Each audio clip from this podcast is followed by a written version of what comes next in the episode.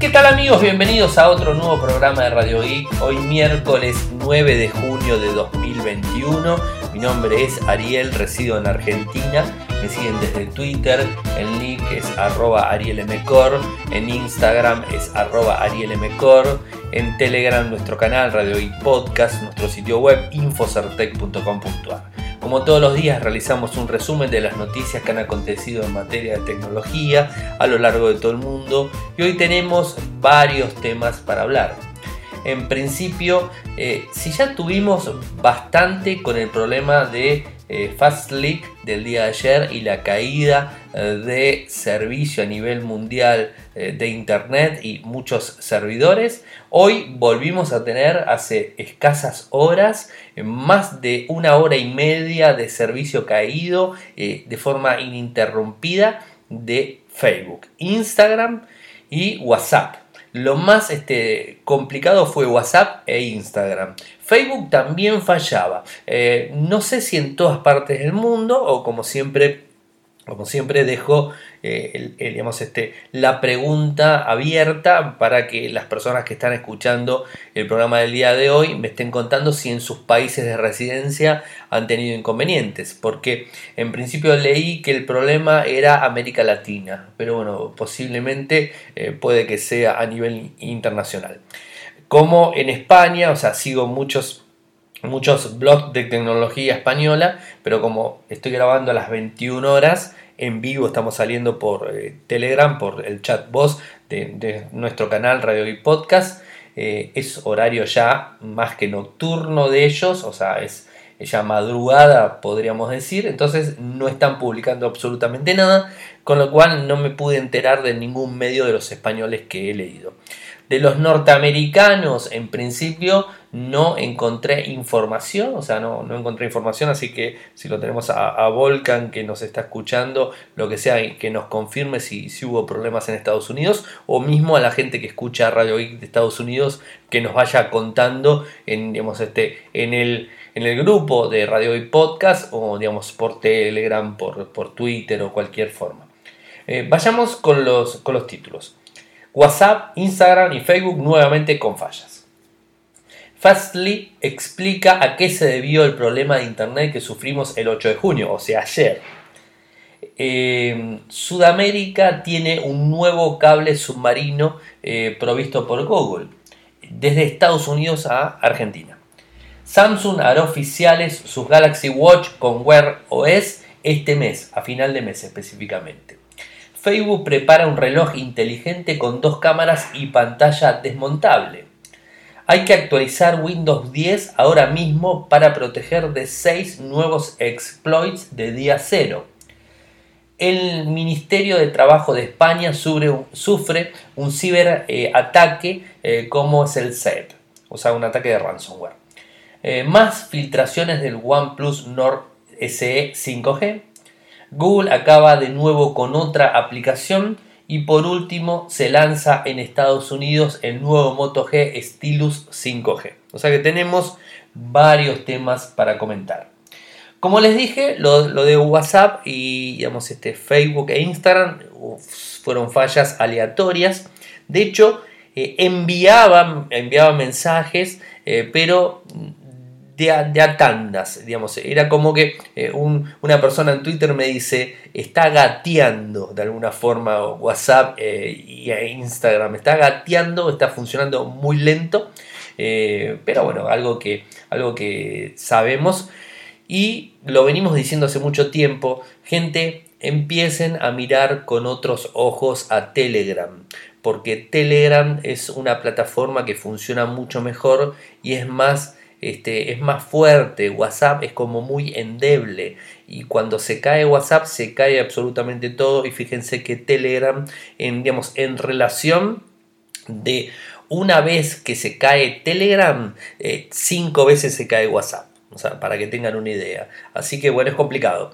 Podemos vivir sin, sin, Instagram, excepto los influencers. Se puede vivir sin Instagram sin problemas. Hoy Instagram también tenía problemas. ¿Se puede vivir sin Facebook? Sí, eh, pero un cliente de mensajería instantánea como lo es WhatsApp o como es cualquier cliente de mensajería instantánea se utiliza de una manera mucho más fluida y para una comunicación más interpersonal. Entonces ahí está eh, digamos, este, el key de la cuestión en donde se necesita mucho más. Entonces Telegram es una de las mejores opciones eh, que les puedo recomendar para que utilicen. Eh, y de paso que digamos, se, crean una cuenta en Telegram, nos siguen en, nuestro canal Radio y Podcast porque van a ver realmente que tiene muchísimos más servicios que lo que tiene hoy por hoy WhatsApp. Eh, Fastly explica a qué se debió el problema de Internet que se sufrió en el día de ayer, o sea, 8 de junio. A ver, se lo resumo y ahora lo amplío. Se lo resumo. Eh, dicen que es por culpa de un cliente y que ellos se deberían haber tomado los recaudos necesarios. En definitiva, le están echando la culpa a un cliente. O sea, no hay vuelta. Más allá de que ellos digan, se tendrían que haber dado cuenta, tendrían que haber tomado previsión en el, tema y todo ese tipo de cosas, el inconveniente eh, fue de un, de un cliente que, digamos, que estaban trabajando. ¿Qué es lo dijo? Experimentamos una interrupción global debido a un error de software no descubierto que surgió el 8 de junio cuando fue provocado por un cambio de configuración válido de un cliente. Esto lo dijo Nick Rower, vicepresidente senior de Ingeniería e Infraestructura de Fastly, en una publicación del blog.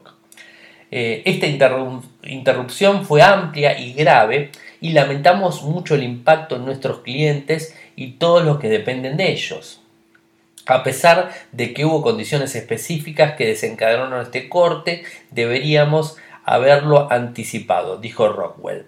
Bueno, eh, de alguna manera reconocen que el problema fue de ellos, que no anticiparon el error, eh, pero de cualquier, de cualquier forma le echan la culpa a un cliente.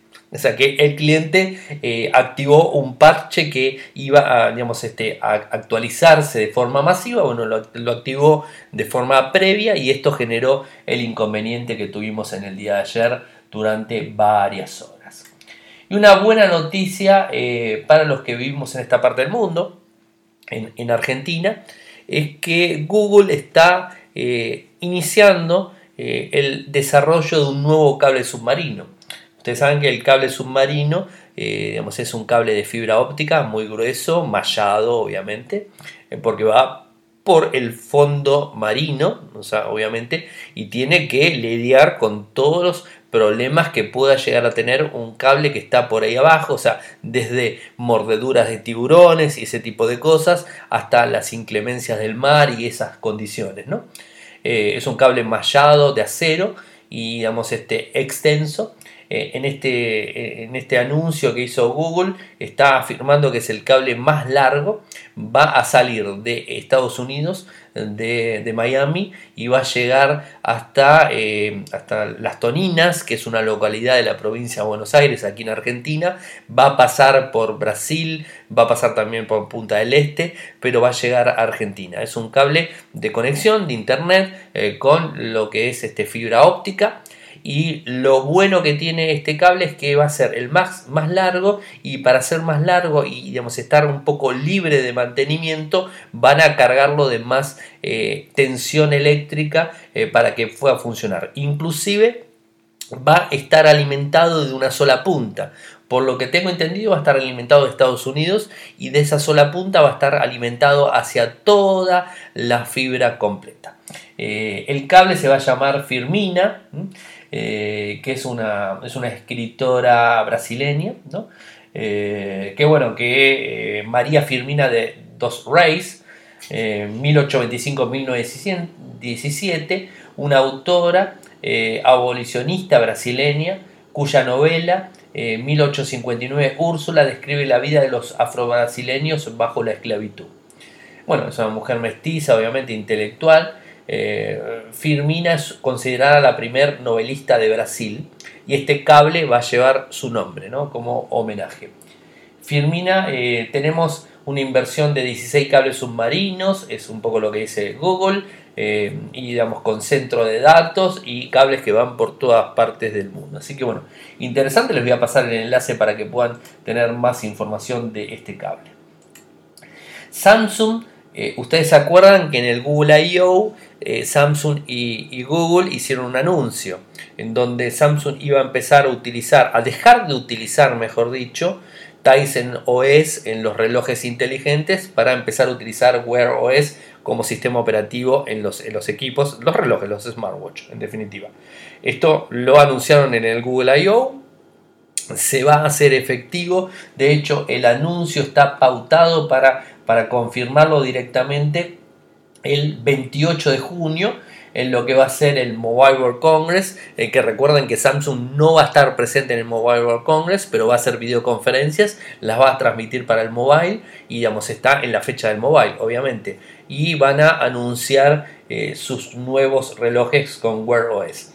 Eh, están reinventando todo más allá de, utilizar Wear OS, eh, tengan en cuenta que la interfaz gráfica va a ser la interfaz que tiene eh, el, UI, el básico de, Samsung, o sea que no va a cambiar eso. Así que bueno, interesante, estaremos atentos conociendo más este, información. Y hablando de relojes inteligentes, les cuento que hoy se confirmó eh, que Facebook está preparando un reloj inteligente con dos cámaras y una pantalla desmontable eh, que va a ser totalmente independiente del smartphone.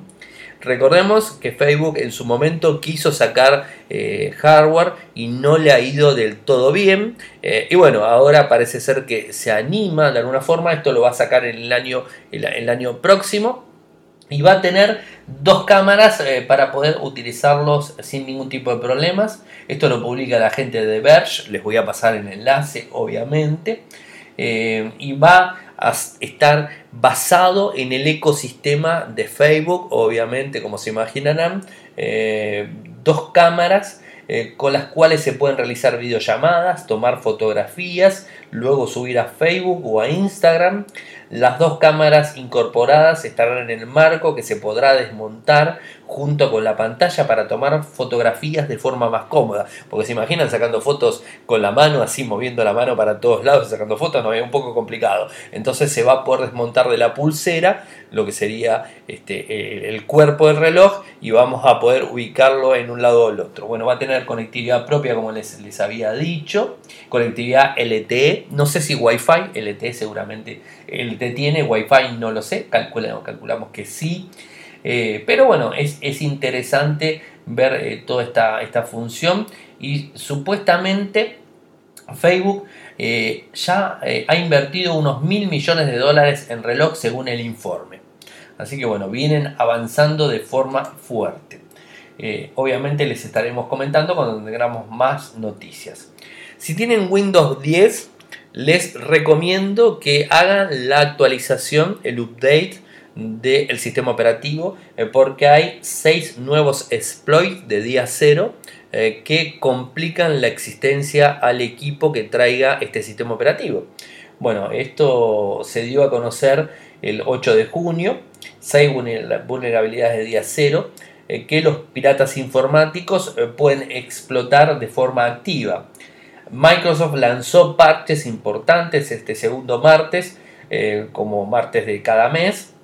Y si bien no hubo tantos en junio como estamos acostumbrados a ver, los errores que la compañía abordó parecen ser increíblemente peligrosos, por lo que se debe actualizar cualquier dispositivo que posea Windows 10. Eh, ¿Qué es lo que protege específicamente? Es .NET, Visual Studio, Microsoft Office, que hoy publicamos también una nota sobre eso, eh, Microsoft Edge, SharePoint, Outlook, Excel, eh, bueno, y, cinco de las CVE vulnerabilidades de, exposiciones comunes que se consideran críticas, mientras que las otras 45 eh, digamos, este, actualizaciones se consideran importantes. ¿no? Así que bueno, hay que actualizar el sistema operativo eh, porque es, un poco complicado. ¿Cómo se actualiza? Bueno, van a la configuración, el update normal y hacen la actualización. Los que tuvieron problemas y, problemas de seguridad son la gente del Ministerio de Trabajo de España, que sufrió un ciberataque eh, como del CEP, o sea, que es, un poco lo que sufrió. Es un ransomware que cifra obviamente los, los datos. El CEP fue hace tres meses y del que tanto les ha costado recuperarse. Ahora el Ministerio de Trabajo ha sufrido un nuevo ciberataque. El Ministerio de Trabajo y Economía Social en su cuenta de Twitter publicaron, donde han afirmado que los responsables técnicos del Ministerio y Centro Criptológico Nacional ya se encuentran trabajando de manera conjunta para determinar el origen del ataque, solucionarlo y poder restablecer el servicio lo antes posible. Recuerden que el ransomware lo que hace es cifrar los discos duros de los dispositivos. Una vez que los cifran, este, piden una recompensa, obviamente en criptomonedas, para no ser rastreable el dinero que, se paga. Y este, si no eh, se paga ese rescate de la información, lo que genera es, un borrado completo de la información. Eh, lo que hacen siempre es dar una prueba de vida, entre comillas prueba de vida, que les brindan un documento que, puedan llegar a pedir. O sea, por ejemplo, les digo, el documento eh, tal lo necesito ver para realmente conocer que ustedes son los que tienen mi información. Entonces ese documento está inaccesible porque está este, cifrado. Cuando la gente que está detrás del ciberataque nos envía el código de descifrado, desciframos ese documento y entonces de esa manera sabemos que esta gente es la que tiene cautiva nuestra información. Y bueno, de esa, de esa forma es que uno se termina enterando y bueno, ahí se decide si se paga o no se paga. Hay un tweet que dice lo siguiente, que publicó el Ministerio de Trabajo, que es la cuenta empleo, empleo o gov. Eh, el Ministerio de Trabajo y Economía Social se ha visto afectado por un ataque informático los responsables técnicos del Ministerio y del Centro Criptológico Nacional están trabajando de manera conjunta para determinar el origen y restablecer la normalidad lo antes posible. Esto lo publicaron eh, digamos, este, el 9 de junio. Así que bueno, es, una, es un tema bastante delicado que, bueno, que tenemos. Hoy lo publicaron, obviamente. Filtraciones, la filtración nueva de cada día y tiene que ver con el OnePlus Nord CE 5G que ya habíamos hablado de este dispositivo eh, y que tenemos más información al, respecto sobre el mismo. Eh, Evan Blas fue el que lo publicó. De hecho, si mal no recuerdo, Evan Blas lo terminó de publicar cuando yo estaba subiendo el programa del día de noche. A la noche, el, digamos, el tweet de Evan Blas entró a publicar información. Porque donde él publica normalmente es en Voice, y Voice está cerrado porque están haciendo remodelaciones, así que bueno, no, está disponible la red social Voice, del cual soy, soy, digamos, este, soy integrante, pero bueno, evidentemente no, no estoy pudiendo entrar hasta el momento. El dispositivo este del OnePlus Nord CE 5G eh, tiene 5G, es el dispositivo de gama baja con un microprocesador de gama baja eh, con esta tecnología de conectividad. Las imágenes se, dieron a conocer, obviamente vienen dos colores, tinta carbón y vacío azul, son los colores que mostró. Tiene una perforación en pantalla, eh, digamos este, para lo que sería la cámara frontal. Eh, tiene las teclas en el lateral izquierdo, los volúmenes, botón de encendido, jack de 3,5, USB Type-C. viene con 6 GB de RAM a 128 o 8 GB de RAM en 128 eh, y llega a 12 GB de RAM a 256. Eh, la pantalla del dispositivo sería de 6,43 AMOLED en 90 Hz. Se dice que va a tener, es de gama media, disculpen, un chipset Snapdragon 750G y una batería de 4500 mAh. No sé por qué pensé que tenía el 480. No sé de dónde saqué 480. Disculpen. Eh, el equipo estaría siendo lanzado a un valor de 280 euros en España. Es, lo, que, lo que se conoce por lo menos hasta el momento. Un dispositivo que, bueno, mostraron algunas imágenes. Están ahí para que todos puedan acceder a la misma. ¿Qué más tenemos? ¿Qué más tenemos? Tenemos más información, obviamente, como todas las noches. Google acaba de cerrar una nueva aplicación. Como ya conocemos a Google, que es bastante, es un padre abandónico y cierra los servicios de forma constante y deja a los usuarios en el limbo. Bueno, en este caso, por suerte, es un servicio que no se utiliza tanto como los servicios que normalmente utilizamos de Google. Eh, en este caso, eh, lo vamos a olvidar tranquilamente. Es, un, es una aplicación de medición, o mi inglés es malo como siempre, measure o medición directamente.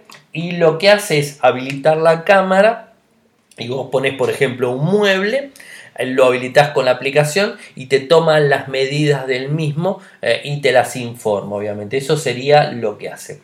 Eh, en principio, el que, lo, el que, lo, tiene instalado no tendría problemas, va a seguir funcionando, eh, pero no va a poder actualizar. Si lo desinstalas, ya no vas a poder instalarlo más porque está fuera del Play Store. Seguramente habrá alguna APK dando vueltas por ahí, no les recomiendo que la utilicen. Eh, y esto ha sido lanzado en el año 2018 eh, con la disponibilidad de Arcore justamente en el 2018. utilizar la cámara del teléfono como una herramienta de medición. Pero bueno, ha quedado fuera esta aplicación de celular de medición.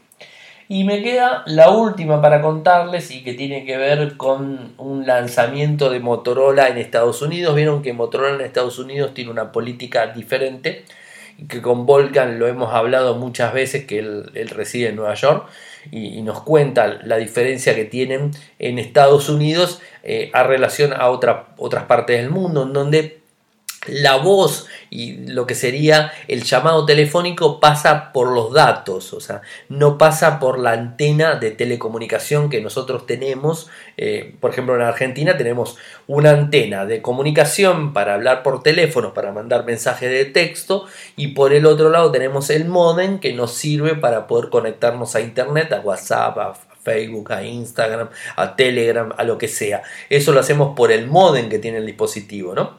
Eh, más allá del Wi-Fi, que, digamos esto sería otra cosa, ¿no? Eh, pero por modem o por Wi-Fi sería la opción. O sea, los datos van por un lado y la voz y los mensajes de texto van por el otro. En cambio, en Estados Unidos las cosas son diferentes. Pasa todo absolutamente por los datos, o sea, todo pasa por el modem.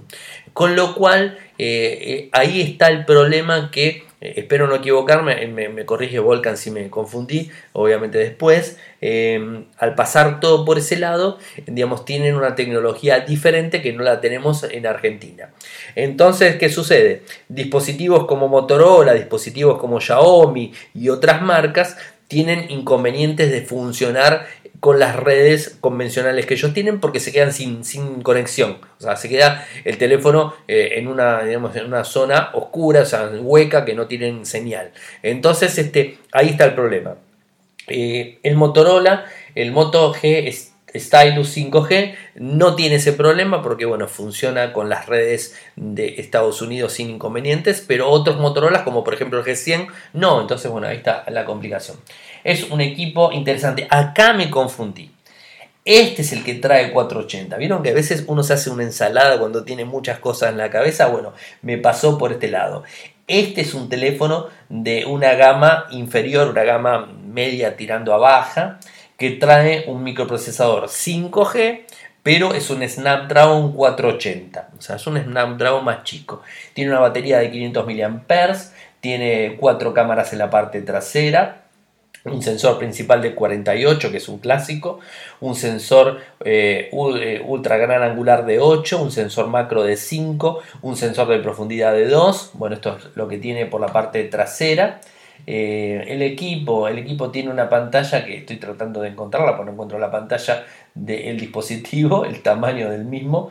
Eh, bueno, ese es un, es un, tema, un tema complicado, este, no, no tener la pantalla eh, digamos, en la nota que estoy levantando. Tiene un lápiz, obviamente es un stylus, o sea, con lo cual se puede dibujar sin ningún tipo de problemas. La pantalla tiene que ser de 6,5 pulgadas, seguramente, no me equivoco.